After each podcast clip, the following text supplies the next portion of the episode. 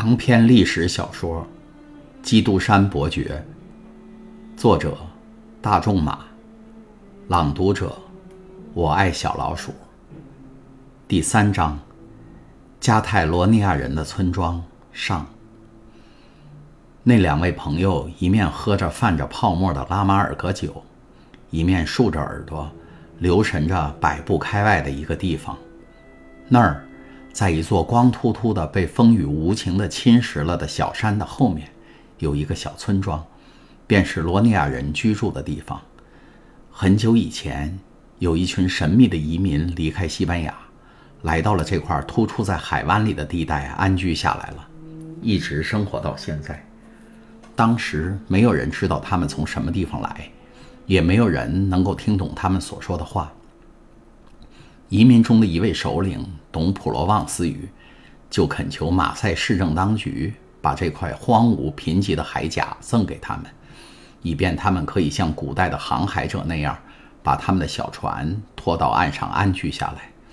当局同意了他们的这个要求。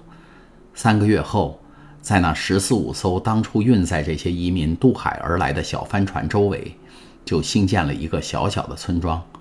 这个村庄的建筑风格。独树一帜，一半似西班牙风格，一半似摩尔风格，别有情趣。现在的居民就是当初那些人的后代，他们还是说着他们祖先的语言。三四百年来，他们像一群海鸟似的，一心一意地依恋在这块小海甲上，与马赛人界限分明。他们族内通婚，保持着他们原有的风俗习惯。犹如保持他们的语言一样。读者们，请跟随我穿过这小村子里唯一的一条街，走进其中的一所房子里。这所房子的墙外爬满了颇具乡村风味的藤类植物，阳光普照着那些枯死的叶子，上面涂上了一层美丽的色彩。房子里面是用像西班牙旅馆里那样千篇一律的石灰粉刷的。一个年轻美貌的姑娘正斜靠在壁板上，她的头发黑得像乌玉一般，眼睛像羚羊的眼睛一般温柔。她那富有古希腊雕刻之美的纤细的手指正在抚弄一束石楠花，那花瓣儿被撕碎了，散播在地板上。她的手臂一直裸到肘部，露出了被日光晒成褐色的那部分，美的。像维纳斯女神的手一样，她那双柔软好看的脚上穿着丝袜，踝处绣着灰蓝色的小花。由于内心焦躁不安，一只脚正在轻轻地拍打着地面，好像故意要展露出她那丰满匀称的小腿似的。离她不远处，坐着一个年约二十二岁的高大青年，他翘起椅子的两条后腿，不住地摇晃着。手臂支撑在一张被蛀虫时的旧桌子上，他在注视着他，脸上一副烦恼不安的神色。他在用眼睛询问他，但年轻姑娘以坚决而镇定的目光控制住了他。你看，梅赛泰斯，那青年说道：“复活节快要到了，你说这不正是结婚的好时候吗？”我已经对你说过一百次了，富尔南多。你再问下去是自寻烦恼。哎，再说一遍吧，我求求你再说一遍吧，这样我才会相信。就算说一百遍也好，说你拒绝我的爱，那可是你母亲曾经许诺过，让我进一步了解你不关心我的幸福，对我的死活一点儿不放在心上。哎，十年来。我一直梦想着成为你的丈夫，梅赛泰斯，而现在你却使我的希望破灭了。那可是我活在世上唯一的希望啊！可这毕竟不是我让你抱那种希望的，弗尔南多。梅赛泰斯回答说：“你怪不得我，我从未诱惑过你。我一直都对你说，我只把你看作我的哥哥，别向我要求超出兄妹之爱的感情。”因为我的心早已属于另外一个人了，我不是一直都对你这样说的吗，弗尔南多？是的，我知道的很清楚。”梅赛泰斯青年回答道：“是的，你对我坦白，这固然很好，但毕竟残酷。你忘记了同族通婚是我们加泰罗尼亚人的一条神圣的法律了吗？”你错了，弗尔南多，那不是一条什么法律，只不过是一种风俗罢了。我求你不要靠这种风俗来帮你的忙了。你已经到了服兵役的年龄，目前只是暂时缓征，你随时都可能应征入伍的。一旦当了兵，你怎么来安置我呢？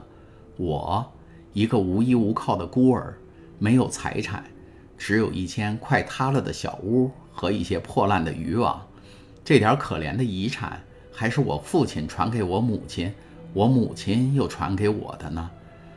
弗尔南多，你也知道，我母亲去世已经一年多了，我几乎完全靠着大伙儿救济才得以维持生计。你有时装着要我帮你的忙，好借此让我分享你捕鱼得来的收获，我接受了，弗尔南多，因为你是我的表兄。我们从小一起长大的，更因为，假如我拒绝，会伤了你的心。但我心里很明白，我拿这些鱼去卖，换亚麻纺线，弗尔南多，这和施舍有什么两样呢？那又有什么关系呢？梅赛泰斯，尽管你这样孤单穷苦，但你仍然像最骄傲的船主女儿，或马赛最有钱的银行家的小姐。完全配得上我的。对我来说，我只要一个忠心的女人和好主妇。可我现在到哪儿才能找到一个在这两方面比你更好的人呢？弗尔南多，梅赛泰斯摇摇头说道：“一个女人能否成为一个好主妇，倒很难说。但假如她爱着另外一个人甚于爱她的丈夫，谁还能说她是一个忠心的女人呢？”请你满足于我们之间的友谊吧。我对你再说一遍，只能对你许诺这些，我无法许诺我不能给你的东西。我懂了，弗尔南多回答说：“你可以忍受自己的穷困，却怕我受穷。那么，梅赛泰斯，只要有了你的爱，我就会去努力奋斗。你会给我带来好运的，我会发财的，我可以扩大我的渔业。”或者还可以找到一个货仓管理员的职位，到时候我就可以成为一个商人了。你是不能去做这种事的。你是个士兵，你之所以还能留在村里，那是因为现在没有战争，所以你还是做一个渔夫吧。别胡思乱想了，因为梦想会使你觉得现实更令人难以忍受。就以我的友谊为满足吧。因为我实在不能给你超出这点以外的情感。那么，你说的对，梅赛泰斯。既然你鄙视我们祖先传下来的这身衣服，我就脱掉它，去当一名水手，戴一顶闪光的帽子，穿一件水手衫，外加一件蓝色的短外套，纽扣上镶有铁毛。这样一身打扮，该讨你喜欢了吧？你这是什么意思？梅赛泰斯愤愤地瞟了他一眼。你在胡说些什么？我不懂。我的意思是，梅赛泰斯，你之所以对我如此冷酷无情，都是因为你在等一个人，他就是这样一身打扮。不过，也许你所等待的这个人是靠不住的。即使他自己可靠，大海对他是否可靠，可就难说了。弗尔南多。梅赛泰斯高声喊了起来：“我原以为你是个心地善良的人，现在我才知道我错了，弗尔南多。你祈求上帝降怒来帮助你泄私愤，真是太卑鄙了。是的，我不否认，我是在等待着，我是爱你所指的那个人。即使他不回来，我也不相信他会像你所说的那样靠不住。我相信他至死都只会爱我一个人。”加泰罗尼亚青年显出愤愤的样子。我知道你心里怎么想的，弗尔南多。因为我不爱你，所以你对他怀恨在心。你会用你的加泰罗尼亚短刀去同他的匕首决斗的。可那终究又能得到什么结果呢？假如你失败了，你就会失去我的友谊；假如你打败了他，你就会看到我对你的友谊变成了仇恨。相信我，想靠和一个男人去打架来赢得爱那个男人的女人的心，这种办法简直太笨了。不，弗尔南多，你绝不能有这种坏念头，无法使我做你的妻子。你还可以把我看作你的朋友和妹妹的。他的眼里已经含着泪水，茫然地说：“等着吧，等着吧，弗尔南多。你刚才说海是变幻莫测的，他已经去了四个月了。这四个月中曾有过几次险恶的风暴。”弗尔南多没有回答，他也不想去擦掉美塞泰斯脸上的泪水，虽然那每一滴眼泪。都好像在他的心上，在每一滴血一样，但这些眼泪并非是为他，恰恰相反是为另一个人流的。他站起身来，在小屋里踱来踱去，然后他突然脸色阴沉地捏紧了拳头，在美塞泰斯面前停了下来，对他说：“美塞泰斯，求你再说一遍，这是不是你最后的决定？”我爱埃德蒙·唐泰斯，姑娘平静地说：“除了埃德蒙，谁也不能做我的丈夫。你永远爱他吗？我活一天，就爱他一天。”费尔南多像一个战败了的战士，垂下了头，长长的出了一口气。突然，他又抬起头来望着他，咬牙切齿地说：“假如他死，假如他死了，我也跟着死。”梅赛泰斯，这时一个声音突然在屋外兴冲冲地叫了起来：“梅赛泰斯！”啊！青年女子的脸因兴奋而涨得通红，兴奋地一跃而起。你看，他没有忘记我，他来了。他冲到门口，打开门说：“爱德蒙，我在这儿呢。”弗尔南多脸色苍白，全身颤抖。像看见了一条赤练蛇的游人一般，他向后缩去，踉踉跄跄地靠在椅子上，一下子坐了下去。爱德蒙和美塞泰斯互相紧紧地拥抱着。马赛耀眼的阳光从开着门的房间走来，把他们照射在光波里面。他们瞬时忘掉了一切，极度的快活仿佛把他们与世隔绝。他们只能断断续续地讲话。这是因为他们高兴到了极点。当人们极端高兴时，表面看起来反向悲伤。突然，爱德蒙发现了费尔南多那张阴沉的脸，这张埋在阴影里的脸带着威胁的神气。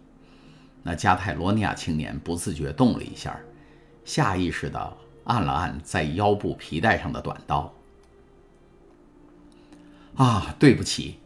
唐泰斯皱着眉头转过身来说：“我不知道这儿有三个人。”然后他转过身去问梅赛泰斯：“这位先生是谁？”“这位先生将要成为你最好的朋友，唐泰斯，因为他是我的朋友，我的堂兄，我的哥哥。他叫弗尔南多。除了你以外，埃德蒙，他就是世界上我最喜爱的人了。你不记得他了吗？”是的，记得，爱德蒙说道。他并没有放开美塞泰斯的手，用一只手握着美塞泰斯，另一只手亲热地伸给了那个加泰罗尼亚人。但弗尔南多对这个友好的表示毫无反应，依旧像一尊石像似的，一动也不动。埃德蒙于是拿回手，仔细看了看这边正在焦急为难的美塞泰斯。又看了看那边怀着阴郁敌意的费尔南多，这一看他全明白了，他脸色立刻变了，有点发怒了。我如此匆忙的赶来，想不到在这儿会遇到一个对头。一个对头。梅赛泰斯愤怒地扫了他堂兄一眼，喊道：“你说什么呀，埃德蒙？我家里有一个对头。”假如果真如此，我就要挽起你的胳膊，我们一同到马赛去，离开这个家，永远不回来了。费尔南多的眼里几乎射出火来。要是你遭到什么不幸，亲爱的埃德蒙，姑娘继续镇静地说下去，使弗尔南多觉得他已洞悉他心底深处的坏念头。要是你真的遇到不幸，我就爬到莫尔吉翁海角的岩石上，从那儿跳下去，永远葬身海底。弗尔南多脸色惨白，像死人一样。你弄错了，埃德蒙，他又说：“这儿没有你的对头，这儿只有我的哥哥弗尔南多，他会像一个老朋友那样跟你握手的。”刚才您听到的是由我爱小老鼠播讲的长篇历史小说《基督山伯爵》第三章《加泰罗尼亚人的村庄》上。请继续收听第三章《加泰罗尼亚人的村庄》下。